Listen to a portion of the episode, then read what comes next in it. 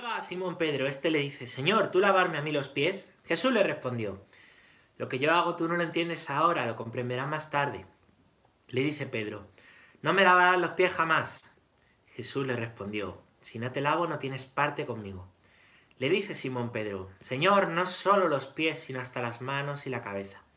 Jesús le dice, el que se ha bañado no necesita lavarse, está del todo limpio, y vosotros estáis limpios, aunque no todos sabía quién le iba a entregar y por eso dijo, no estáis limpios todos. Bueno, muy bien, muy bien, pues, pues nada, qué deciros, que mm, el lavatorio de los pies solamente aparece en, San Juan, solamente aparece en el Evangelio de Juan, aparece Jesús lavando los pies a los, a los judíos, a los judíos a los, que eran judíos, a los discípulos, a los apóstoles. No aparece la, pues la institución de la Eucaristía en Juan la cambia por el lavatorio. De ahí que también el, jueves santo nuestro sea el día de la caridad, por esta humillación que hizo Jesús de ponerse a servir como el último, de lavar los pies. Gracias Pablo, creía que no estabas. Bueno, pues, pues fijaros, ¿no? ¿Eh? Fijaros, está unida, ¿no? La comunión entre nosotros, en esta celebración que tuvo de la última cena Jesús y el lavatorio de los pies, ha unido la Eucaristía, la comunión entre nosotros, la comunión entre nosotros, la comunión eucarística, ¿vale? Las dos cosas. El abajamiento entre nosotros, la comunión y la institución de la Eucaristía, la otra comunión. De manera que van unidas, que no se da la una sin la otra. En estos días que, ha habido con esto mucha polémica de sí, no, sí, no, lo más importante es recordar ¿eh? que la comunión sacramental va unida a la comunión entre nosotros. ¿Sí? Y no se puede sacrificar la comunión entre nosotros por la comunión sacramental, ¿no? O la comunión con los obispos, ¿vale? Me lo decía el otro día esto alguien en un tuit y me ayudó a leerlo, me ayudó a leerlo mucho, ¿no? Me ayudó a leerlo, ¿no? Pues buscad, ¿no?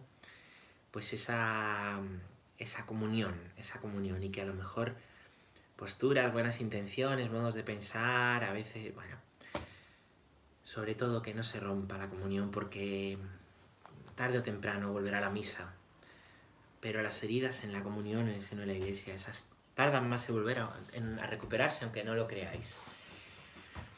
Así que bueno, pues, pues ánimo, ánimo, ¿eh? Con esta palabra. Y vamos a, vamos a empezar un tema nuevo, chicos. Vamos a empezar un tema nuevo, ¿vale? Bienvenidos a los que os estáis uniendo.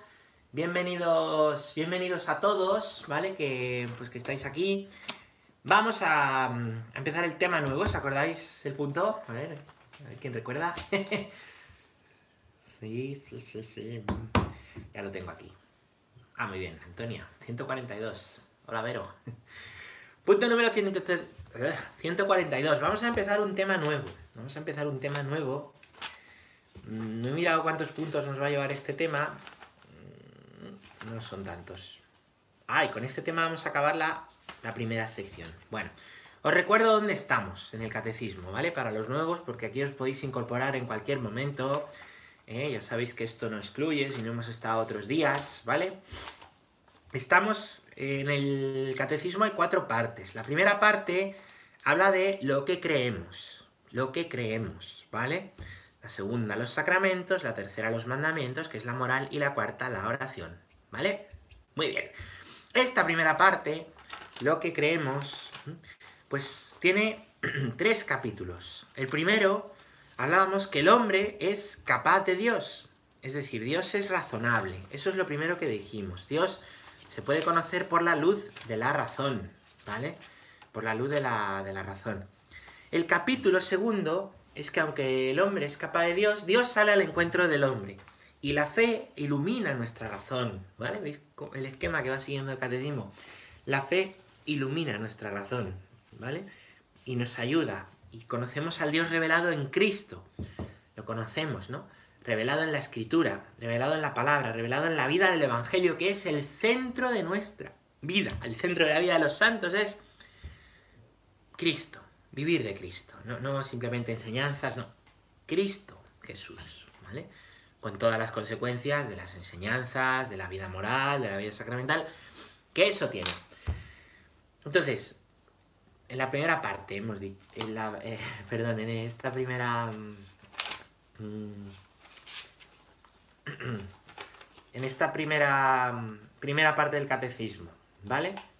En la que vemos el credo. La primera parte nos habla del creer, el creo, creemos.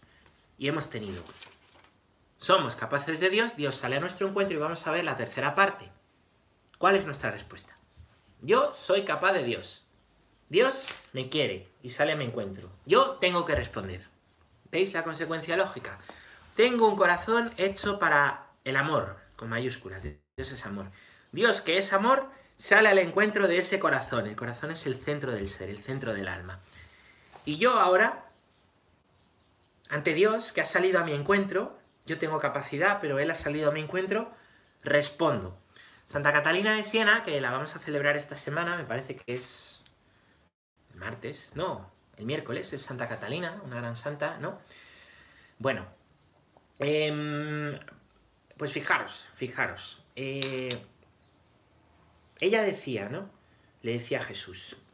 No, perdón, le decía a Jesús a ella, porque era mística, ¿no? Era una mística que tenía encuentros con Jesús, ¿no? Decía, Catalina, tú hazte capacidad, que yo me haré torrente. Hazte capacidad. Tú tienes capacidad de mí, pues ensánchate. Yo me haré torrente. Cuanta más capacidad tengas, mejor. Hazte capacidad, que yo me haré torrente. Esas son las dos primeras partes. Tenemos capacidad, Dios se hace torrente. Vamos a ver ahora, en el momento en que nuestra capacidad y su torrente se encuentran, vamos a ver cómo es nuestra respuesta. Y eso es lo que vamos a pues, ir estudiando ahora en, en estos puntitos, ¿vale? En estos puntitos. Vamos a empezar por el puntito, veo que va habiendo preguntas que vamos a ir respondiendo luego, ¿vale? Punto número 142. 142, chicos, ¿vale? 142. La respuesta del hombre a Dios. por su revelación. Dios, invisible, habla a los hombres como amigos, movido por su gran amor, y mora con ellos para invitarlos a la comunicación consigo y recibirlos en su compañía. La respuesta adecuada a esta invitación es la fe. Muy bien. ¿Vale? Pues esto es un poco resumen eh, de cómo es nuestra respuesta, ¿vale? Él se revela, se revela, ¿eh? es invisible, no le vemos, se revela como un amigo, como un amigo, vamos a ver, esto es interesante. A vosotros ya no os llamo siervos, a vosotros os llamo amigos. ¿Qué es un amigo? ¿Vosotros tenéis amigos de verdad? Una pregunta interesante sobre todo a los jóvenes, ¿tenéis amigos de verdad? ¿Qué es un amigo de verdad? ¿Mm? Un amigo es una persona que te quiere, una persona que no te juzga, una persona que está a tu lado, una persona que te dice las cosas, que incluso te dice las cosas que no quieres oír. Te las dice. Un amigo es una una persona que está dispuesta a... No te quita la cruz, pero está contigo en la cruz. Está contigo en el sufrimiento, está contigo en el dolor. No te lo quita porque a lo mejor no te lo puede quitar. Si está en su mano, seguro que sí, ¿no? Si te conviene. Si a lo mejor no te conviene, pues está contigo. ¿Vale? Un amigo. Eso es un amigo. ¿Tenéis amigos de verdad? Porque muchas veces a nuestros amigos, o no, llamamos amigos a colegas. ¿Un colega qué es? Pues un colega es alguien que está más por interés, está más porque lo pasáis bien, está más... no te dice las cosas, te dice lo que quieres oír, ¿eh? te calienta la oreja, te calienta la oreja, te da la razón en todo, te da... ¿eh? Muchas veces no nos gusta tener cerca amigos, que nos bajen al suelo, que nos digan las cosas. Nos gusta tener colegas que nos den toda la razón y que, que nos adulen, ¿vale? No hay nadie más adulador que la propia serpentilla. El adulador. No es, no es, lo mismo, no es lo mismo un amigo que nunca falla. Así es Jesús. Así es un amigo de verdad. Que un colega. De Dios, Dios se revela como amigo. Dios se revela como amigo. A vosotros no os llamo siervos, a vosotros os llamo amigos. Dios está con sus discípulos, está con sus discípulos, no les juzga, pero sí les corrige, no les dice lo que quieren oír, pero está con ellos siempre. reza con ellos, come con ellos, pasa tiempo con ellos, les escucha, les habla, por amor. Jesús se comporta como amigo. Aunque a veces escuezan las cosas. Dios es un amigo. Es peligroso hacer de Dios un colega, hacer un Dios a mi medida. Que solo me diga lo que quiero oír. No, perdón. Yo lo que veo que del Evangelio me rechina, pues como no lo quiero oír, pa, me hago el Evangelio a mi medida. Pongo peros al Evangelio. Yo sé que hay que perdonar siempre, pero... Yo sé que... Pero... Cuando hablamos con los peros, pues oye. Cuando sacamos peros, estamos reduciendo el que Dios quiera ser amigo. Es mejor reconocer, pues esto me cuesta, mira, de 70 veces 7 me cuesta, ahora no puedo, Señor, te lo pido. No, pero, pero, a ver cómo lo relajo, a ver cómo lo reduzco, a ver cómo hago el Evangelio a mi medida. En vez de hacerme capacidad y ensancharme, me hago más chico, me hago más pequeño, me estrecho. Y cuando me estrecho, pues esfuerzo a que Dios esto está muy bien, pero, esto es muy bonito, pero, esto lo dice por los demás, pero. Un amigo es un amigo y un colega es un colega. ¿Tienes amigos de verdad? ¿Tienes colegas? ¿Mm? ¿Y Dios cómo le tratas? Él te quiere tratar como amigo. ¿Cómo le tratas? ¿Como amigo o como colega? ¿Eh, colega, amigo? ¿Sí? ¿Entiende? Bueno, pues Dios se revela como amigo. Lo dice Él, ¿eh? Quiero decir que de Dios nosotros decimos lo que podemos decir porque es lo que Él se ha revelado. Entonces Él ha dicho, ya nos llamo siervos, os llamo amigos, porque el siervo no sabe lo que quiere su Señor. Claro, hay otros falsos modos. A lo mejor también, ¿no? He dicho como colega, eh, que todo vale. También le puedes tratar en el otro extremo como, alguna vez hemos hablado de esto, pues como un amo del cual tú eres su esclavo. Su esclavo. ¿No? Ya nos llamamos siervos, porque el siervo no sabe lo que le quiere su señor y lo que quiere su señor. A vosotros os llamo amigos, ¿vale? Podemos hacer de Dios esta imagen, que es la imagen de los, de los hijos pródigos, del hijo pródigo, perdón, y del hermano mayor. El hermano mayor trata al padre como un señor, decir, no en el sentido de como nosotros llamamos a Dios señor, sino pues te sirvo y dame cosas, te sirvo y dame cosas, con interés. El pequeño le trata, pues como, dice, trátame como uno de tus esclavos, ¿no? No quiere volver a ser hijo. No le dice quiero ser tu hijo otra vez, ¿no? No lo ha descubierto. Es el abrazo de amor del Padre el que le hace entender que Él es hijo. Que Él es hijo. Dios continuamente nos está tratando de mostrar que es, pues es hijo, somos hijos, que Jesús es un amigo, que Dios Padre es un Padre. ¿Vale? Bueno, cuidado porque por aquí aparecen los ídolos. ¿Qué son los ídolos? Falsas imágenes de Dios. Claro, tú puedes tener un ídolo de cosas materiales, a lo mejor tienes un ídolo del dinero, a lo mejor tienes un ídolo de tus cosas, de tu tiempo, de... pero también puedes tener un ídolo de un Dios que piensas que es así, un amo castigador. A lo mejor puedes tener un ídolo pensando que Dios es un, un coleguita, un hippie, colega. Dios es Padre y Dios es amigo, invisible, así se revela. ¿Para qué? Por su gran amor, porque Dios todo lo hace por amor. Dios es amor, solo puede amar, quiero decir. Esto ya lo he explicado alguna vez. Este rotulador es rosa. ¿Puede este rotulador rosa pintar azul? No.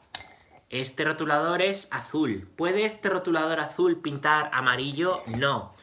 Este rotulador es amarillo. ¿Puede este rotulador amarillo pintar otro color? No. ¿Por qué?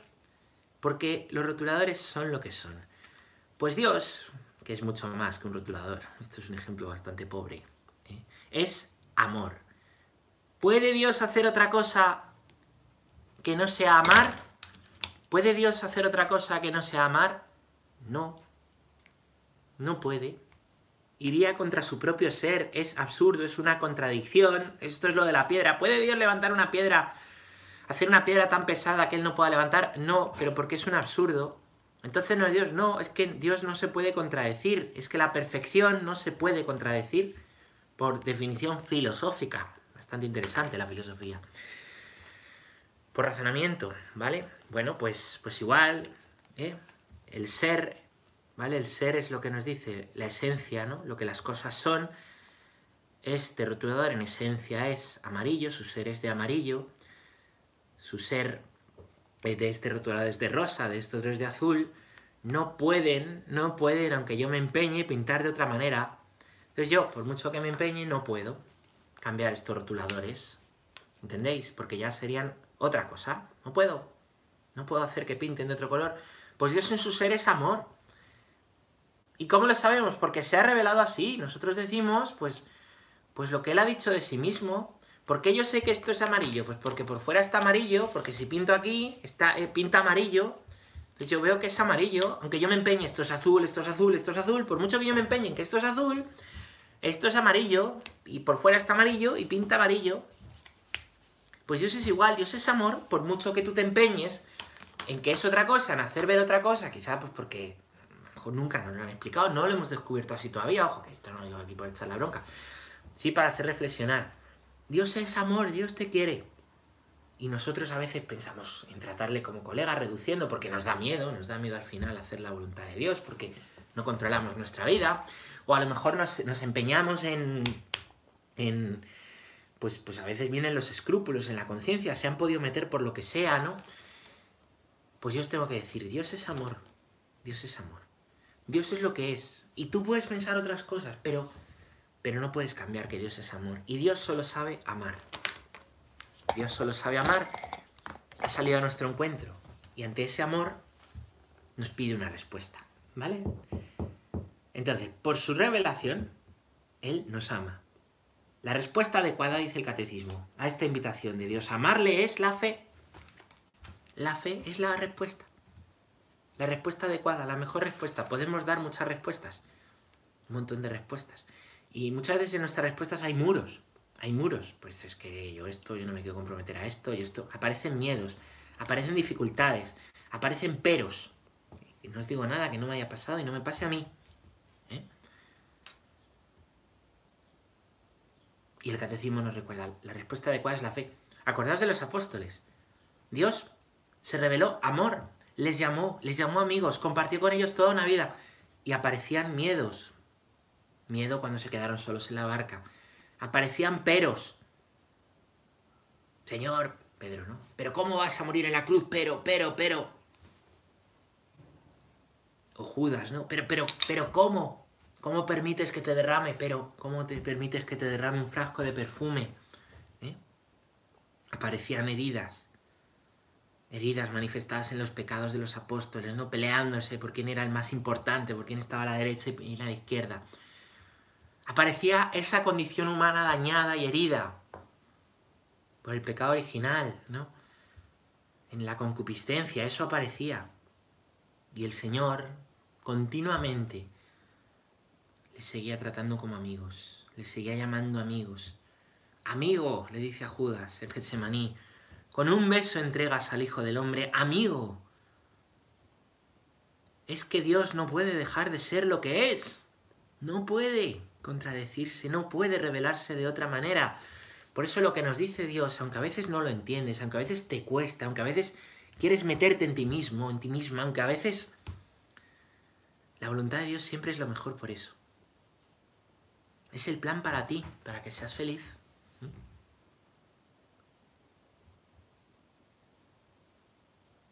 Entonces, en nuestra respuesta a veces salen peros, salen miedos, salen heridas, salen pecados, salen dudas, salen un montón de cosas. Pero el Señor no deja de amarte. Dios es amor, no deja de insistir. No te dice, ah, está bien, no, pasa nada, es...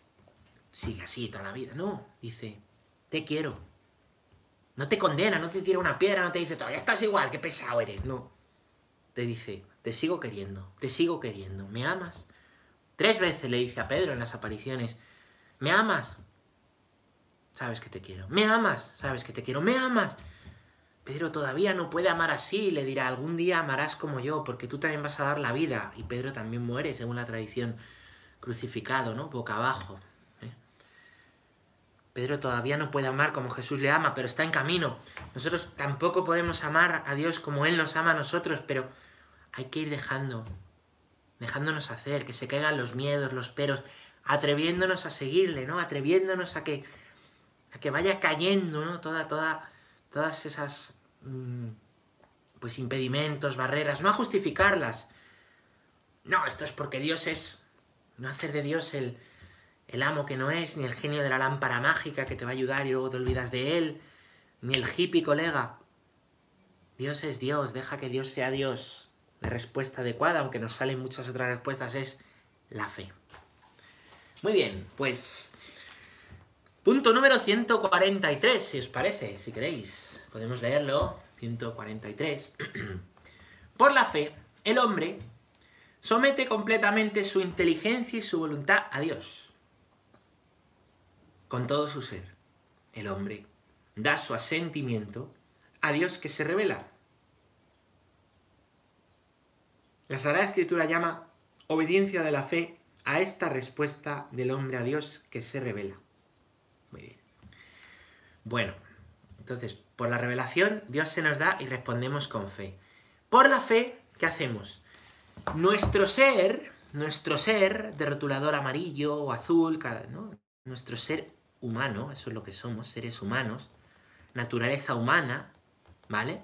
Naturaleza humana, ¿vale? Hombres o mujeres, ¿vale? De naturaleza humana. ¿eh?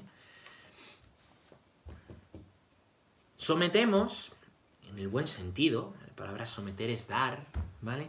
Completamente, es decir, íntegramente, la inteligencia y la voluntad Dios. La inteligencia y la voluntad de Dios. ¿Qué son la inteligencia y la voluntad? La inteligencia y la voluntad son dos potencias del alma. Dos potencias del alma. Una cosa es tener cerebro, esa es la parte física, pero la inteligencia es mi capacidad de razonamiento, no, de entendimiento, de razonamiento. Y una cosa es tener pues una parte física, un cuerpo ejecutor, ¿vale? Pero tenemos voluntad, la capacidad en el alma para actuar, obrar. ¿Vale? ¿Qué es lo peligroso? Lo peligroso es cuando va por un lado la inteligencia y por otro lado la voluntad. Esto nos pasa mucho. Por un lado pienso esto y razono esto, pero por otro lado hago lo otro. ¿eh? No hago el bien que quiero y hago el mal que no quiero, dice San Pablo. ¿Por qué? Porque tenemos el corazón dividido, porque no tenemos un corazón íntegro e indiviso. Alguna vez os he hablado de esto. Íntegro e indiviso. Por un lado va lo que pienso y por otro lado va lo que hago. Y por ahí vienen, pues, pues, pues por ahí se mete el fariseísmo, contra el que Jesús nos habla en el Evangelio, ¿vale? Porque por un lado, pues juzgo con dobles varas de medir lo que hago yo y lo que hacen los demás. Por un lado razono mil cosas que hay que hacer, pero por otro lado hago otras cosas o no las hago. A veces tenemos como muy buenas ideas y queremos ponernos en la conversión, pero por otro lado no actuamos. Pero tampoco lo intentamos. Es decir, la unión de la voluntad y la inteligencia se va dando con el tiempo. Hay que ir adquiriendo el hábito. El hábito. Me voy a levantar pronto todos los días y voy a rezar un poquito pues necesitas crear hábito. No simplemente decirlo, llegará un día en que tendrás que empezar a intentarlo. Y cuando lo intentas verás que, que te cuesta. Y entonces no te desanimes, lo vuelves a intentar al día siguiente y no lo he hecho, pues... Y así, así es como se va uniendo el corazón en el seguimiento, en el... Y, y ver que no puedes, es descubrir tu pobreza. Y ves que necesitarás pedirle al Señor la gracia, seguirte esforzando y pedirle al Señor la gracia las dos cosas. Hazlo todo como si dependiera de ti, sabiendo que todo depende de Dios, dice San Ignacio de Loyola. Ora et labora. Reza y trabaja. San Benito. ¿Mm? Y así la inteligencia y la voluntad, que son las potencias del alma, que es el alma, la parte que hay en ti, que no es material, que es inmaterial, pero eres tú, Por la fe nosotros vamos unificando esas dos potencias, la inteligencia y la voluntad, y entregándolas a Dios, de manera que yo cuando me voy poniendo en Dios, con mi inteligencia razón o su voluntad, los acontecimientos externos que me van llegando, los paso por el entendimiento, por la razón. ¿Mm? Por el entendimiento y por la razón. Y distierno. ¿Qué me quiere decir ahora el Señor con esto? Con el coronavirus, con esto en casa, con, mi situación, con, con esto otro que me cuesta, con esto que está muy bien, con... Y ya no es simplemente mi entendimiento y mi razón, sino que yo, mi entendimiento y mi razón, se los entrego a Dios y lo veo a la luz de Él y del Evangelio. Y a la luz de la iglesia, y a la luz de lo que me dice la iglesia, a la luz también de lo que dice la iglesia, pues, pues en la palabra de Dios, en el magisterio, en la tradición, en la voz de los pastores, en, la voz de esta persona a través de la cual Dios me está ayudando. ¿Vale? Entonces yo discierno, pero con mi inteligencia. No es que continuamente tengan que, no, tienes que hacer esto, lo otro, pa, pa, pa, pa. No, tú disciernes. Pides ayuda, si algo no puedes, ¿no? Eso es dar la inteligencia a Dios. Y dar la voluntad a Dios es que se haga su voluntad. Padre nuestro que estás en el cielo, santificado sea tu nombre, venga a nosotros tu reino. Hágase tu voluntad en la tierra como en el cielo. ¿Cuánto nos cuesta decir esto? Lo decimos muy alegremente. Hágase tu voluntad, Señor. Pero no es fácil. Muchas veces lo decimos, pero no es fácil. No es fácil. ¿Cuál es la voluntad de Dios en medio de esta situación? ¿Cuál es la voluntad de Dios? ¿Cuál es la voluntad de Dios en este tiempo? En este tiempo, yo decía otro día a una persona, este tiempo a lo mejor que no estamos pudiendo ir a misa. ¿Cuál es la voluntad de Dios? ¿Cuál es la voluntad de Dios? A lo mejor la voluntad de Dios es esa. Es muy duro decir esto, ¿eh? muy, difícil, muy doloroso, pero ¿cuál ha sido la voluntad de Dios en este tiempo? Bueno, ¿me entendéis? Entonces la inteligencia y la voluntad se la damos a Dios. De manera que aprendemos a ir viendo en las cosas su voluntad y no la mía. La suya y no la mía. ¿Mm? Y la voluntad nos ordena la vida. Nos ordena las pasiones, muy bien.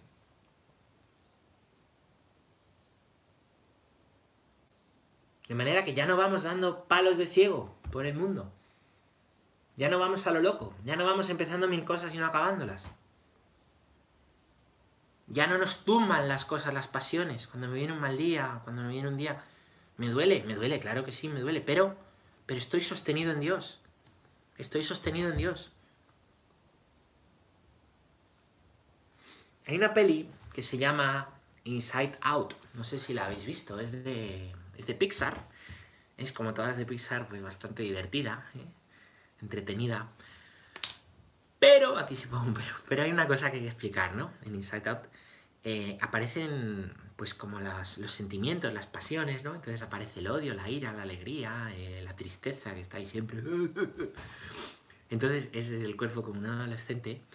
Están en el cuerpo del adolescente y, y pues como que la gobierna. Entonces se pelean entre ellas las pasiones, los sentimientos, para ver quién gobierna al adolescente en cada momento. En cada momento. Es muy divertido. ¿eh? Pero muestra una cosa que no es. que no es a lo que estamos llamados. puede ser que a un adolescente o a un adulto que no ha madurado mm, nos gobiernen esas pasiones. Pero no estamos llamados a eso. Porque por encima de esas pasiones, yo en mi alma tengo inteligencia y voluntad. Por encima, ¿eh? Por encima inteligencia para razonar las cosas que me pasan y entenderlas. Aunque me sigan doliendo, ¿eh? pero razonarlas y entenderlas. Y voluntad para no dejarme llevar por lo que me dicen esas pasiones o sentimientos, sino por el razonamiento que hago. Las pasiones y sentimientos no son malos, nos advierten de cosas. Lo malo es cuando nos gobiernan. Nos gobiernan. Entonces, pues soy, quiero ser el muerto en el entierro, el que más llora, y el novio en la boda, el que más... No. Estamos llamados a, cada situación, ¿vale? Cada situación que venimos, los días buenos, los días malos, pues de una manera muy natural. Esto es madurar, ¿vale? Pues ir, eh, ir razonando las cosas, eh, ir poniendo pues voluntad en las cosas, pues para, mira, a lo mejor tenía un problema con este, pues pues no dejar que esto me tenga tres días hundido y, no mandar a este y matarle, ¿entiendes? Pues para eso tenemos inteligencia y voluntad. ¿Qué nos dicen? ¿Vale? Esa inteligencia y voluntad lo tenemos, que no nos rigen las pasiones. ¿Mm? ¿Qué hace la fe? La fe coge tu inteligencia y tu voluntad, con la que tú gobiernan las pasiones y pone el gobierno más arriba todavía, lo pone en Dios. Lo pone en Dios. De manera que no te gobiernan abajo las pasiones, sino que estas te advierten, te... Tú tienes una serie de capacidades que Dios ilumina. Ilumina gracias a la apertura a Él en la fe para ir más allá. Dios no te quita libertad, lleva más allá tu inteligencia y tu voluntad para poder actuar, pensar y razonar tu inteligencia desde el Evangelio y tu voluntad hacerla que sea la voluntad de Dios, obrar según la voluntad de Dios, lo que Dios quiere, lo que Dios hace, lo que Jesús haría. Eso quiere decir abrirse a la fe. Eso quiere decir responder con fe. Responder con fe. A la revelación. Dios se revela, podemos responder de muchas formas, la más adecuada es con fe y responder con fe es coger mi ser y hacerlo más grande. No ser un esclavo. No ser un esclavo. No ser eh, una marioneta de Dios. No. Ser libre. Porque Cristo ha venido a hacerte libre. El Evangelio ha venido a hacerte libre. La verdad os hará libres. Pensadlo, ¿cuántas veces nuestra inteligencia y nuestra voluntad y nuestros sentimientos son esclavos de cosas? Somos esclavos de chorradas, de tonterías, ya no te digo de, adicciones graves. Somos esclavos de, del qué dirán, somos esclavos del qué pensarán, somos esclavos de la imagen, somos esclavos de, de, ¿qué deciros? De, del tener que dar una talla, el tener que, del tener que, de un montón de cosas que Dios nos ha venido a hacer libres de esos también. Somos esclavos de juicios, somos esclavos de nuestro propio yo, somos esclavos de nuestra, de nuestra pereza, de las pasiones, de, pecado te va llevando cada vez más allá, somos esclavos de muchísimas cosas. Y nos llamamos libres. No, yo soy libre. Como soy libre, pues puedo decir Dios ha muerto y mandarle a volar. Pero si es al revés, si es al revés, que Dios te quiere libre. El problema es cuando vemos la relación de Dios con Dios como una relación de esclavitud. De moralina. No, aquí, ah, ¿cuál es el precio a pagar por salvarme? Pues rezar un Padre Nuestro por las noches, tener que ir a la iglesia el domingo. A ver, me voy con este cura que tarda menos. Moralina, moralina. ¿Por qué? Pues porque ahí no estamos siguiendo a un Dios vivo, estamos siguiendo una ley. Y la ley nos salva. La ley justifica de San Pablo. La salvación la da Cristo vivo. Cristo vivo. Entonces, vivir una adecuada relación con Dios para que no sea así, mediante esa ley de mínimos, ni para que sea un colega, requiere esto, requiere conocer a Dios como Él se ha revelado en la Escritura dejarle, eh, aceptar que hay muchas cosas en nosotros que tiene que ir tirando, que nos tenemos que convertir, yo el primero, un montón de cosas, entregárselo todo, responderle con la fe, no con los pero, pero, con la fe.